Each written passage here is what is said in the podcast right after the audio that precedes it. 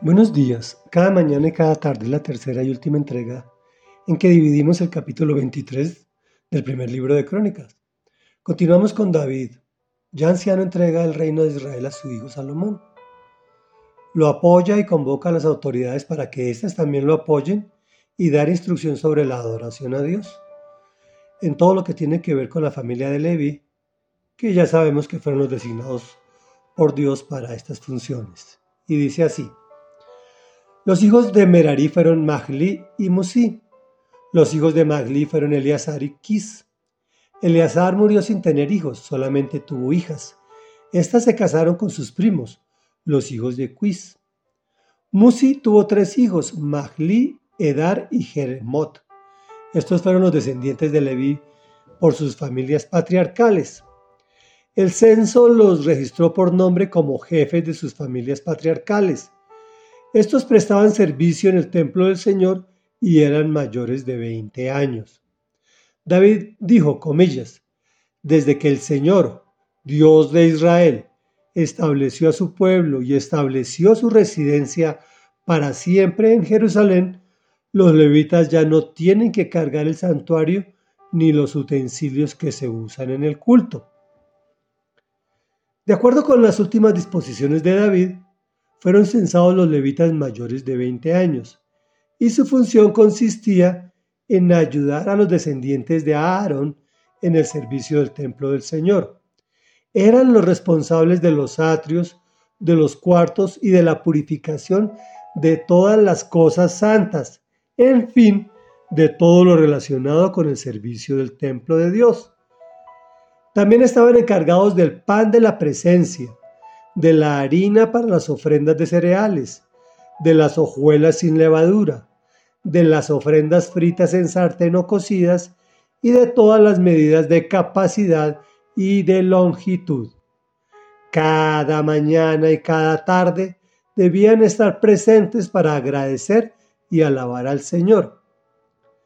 Asimismo, debían ofrecer todos los holocaustos que se presentaban al Señor los sábados y los días de luna nueva y durante las otras fiestas.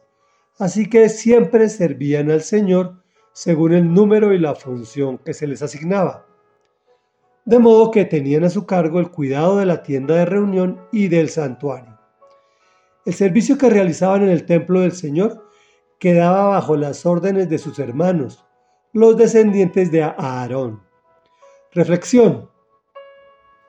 Como lo hemos venido exponiendo, la revelación de Dios es progresiva. De la misma forma que a un niño pequeño no le puedes explicar cosas complicadas, le explicas lo que va necesitando y entendiendo de acuerdo con su crecimiento, Dios ha actuado de igual forma con la humanidad. En nuestra lectura de hoy vemos a David capacitando con nuevas funciones a los levitas, ya no tienen que cargar el santuario ni los utensilios que se usan en el culto, puesto que ya no están vagando en el desierto. Luego sus funciones tienen que cambiar obligatoriamente. En ese momento, su función consistía en ayudar en el servicio del templo y en la purificación de todas las cosas santas que acabamos de leer. Pero lo más importante era que cada mañana y cada tarde debían estar presentes para agradecer y alabar al Señor. Hoy en día, en pleno siglo XXI de la era cristiana, las cosas no son santas. El santo eres tú. El templo eres tú y lo soy yo. Nuestra función consiste en cuidar y purificar diariamente ese templo. Lo cuidamos manteniendo costumbres físicas sanas y lo purificamos manteniendo costumbres espirituales sanas como la oración, el ayuno, la obediencia a su palabra. Pero lo más importante es que cada mañana y cada tarde debemos agradecer y alabar al Señor. Oremos. Amado Rey Dios y Padre Santo, gracias te damos Señor porque en esta última etapa de la humanidad, tú enviaste al Señor Jesucristo, tu unigénito, hacer un nuevo pacto, a enseñarnos cosas nuevas, a revelarnos tu buena y agradable voluntad. para que entendamos que lo que tú realmente consideras santo, somos nosotros tus escogidos. Porque por eso nos llamas santos, porque somos escogidos por ti para transportar tu presencia, para actuar en nuestros cuerpos y respetarlos como el templo de tu Espíritu Santo, para que te adoremos y te glorifiquemos cada mañana y cada tarde, e incluso también a mediodía, porque solo tú eres santo, santo, santo. Gracias por ese maravilloso privilegio que nos das. Gracias Señor por esa escogencia que tuviste sobre nosotros sin nosotros tener ningún tipo de mérito.